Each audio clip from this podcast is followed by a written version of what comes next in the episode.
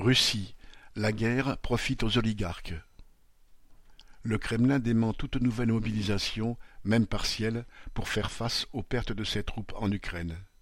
Mais, alors qu'il invoque des erreurs quand des étudiants disent recevoir malgré tout des convocations militaires, les autorités russes s'activent partout pour se procurer un surcroît de chair à canon.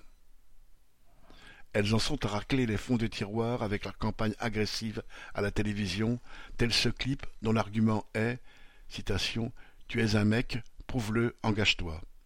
Et dans les rues, les galeries marchandes, près des stations de transport, on a vu surgir une multitude de kiosques affichant citation, Contrat défendre la patrie pour recueillir les engagements. Ceux auxquels s'adresse une propagande omniprésente et qui prend bien d'autres formes ne sont pas les jeunes éduqués. Nombre d'entre eux, généralement issus de la petite bourgeoisie des villes, ont trouvé des moyens de couper à la conscription. Sursis, fuite à l'étranger, exemption achetée à des médecins militaires, etc. Non, ce sont les classes populaires que vise la chasse aux engagements en l'occurrence des hommes, pas forcément très jeunes, qui ont des emplois précaires, mal rémunérés, et qui peuvent vouloir une autre existence, et surtout la solde d'un engagé, qui est quatre à cinq fois plus élevé que le salaire d'un travailleur en province. Depuis quinze mois que le régime recrute de la sorte, ceux que cela peut décider à signer un contrat se font de plus en plus rares. Plus personne n'ignore comment la caste des officiers traite les soldats, à l'arrière et au front, d'où une multiplication des condamnations pour désertion ou refus d'aller en opération, tant le risque de s'y faire tuer est élevé. Mais si cette guerre tourne de plus en plus au cauchemar pour ceux qui sont contraints de la faire et de la subir, pour d'autres elle a aussi ses bons côtés et même de très bons côtés, à en juger par ce qu'en dit le classement annuel de Forbes Russie sur la fortune dans ce pays. En un an, grâce à la guerre et malgré les sanctions occidentales, les oligarques, ces magnats du monde russe des affaires, ont notablement accru leur nombre, 110, soit 22 de plus, et leur fortune, 505 milliards de dollars, soit 152 milliards de plus.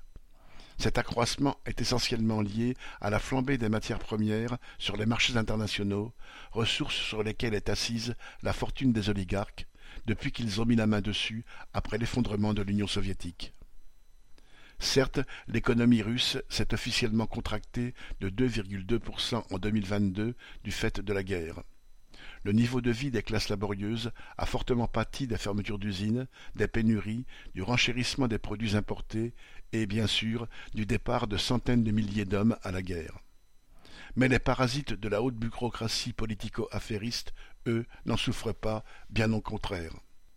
Embargo ou pas, par exemple, le pétrole russe continue à se vendre et donc à leur rapporter gros. Pour cela, il faut simplement que les cargaisons de brut fassent un petit tour chez des intermédiaires grecs, turcs ou autres. Quant aux oligarques eux-mêmes, ils continuent à prospérer grâce à de tels arrangements, mais aussi parce que les grands groupes industriels et financiers occidentaux y trouvent leur compte. Depuis quinze mois que dure la guerre en Ukraine, beaucoup de Russes richissimes ont pris leurs précautions. Quelques-uns, très peu en fait, ont changé de nationalité.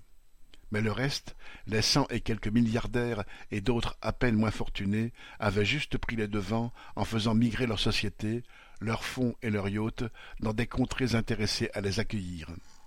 Tel est le cas des paradis fiscaux du Golfe, où beaucoup résident désormais, au moins à temps partiel.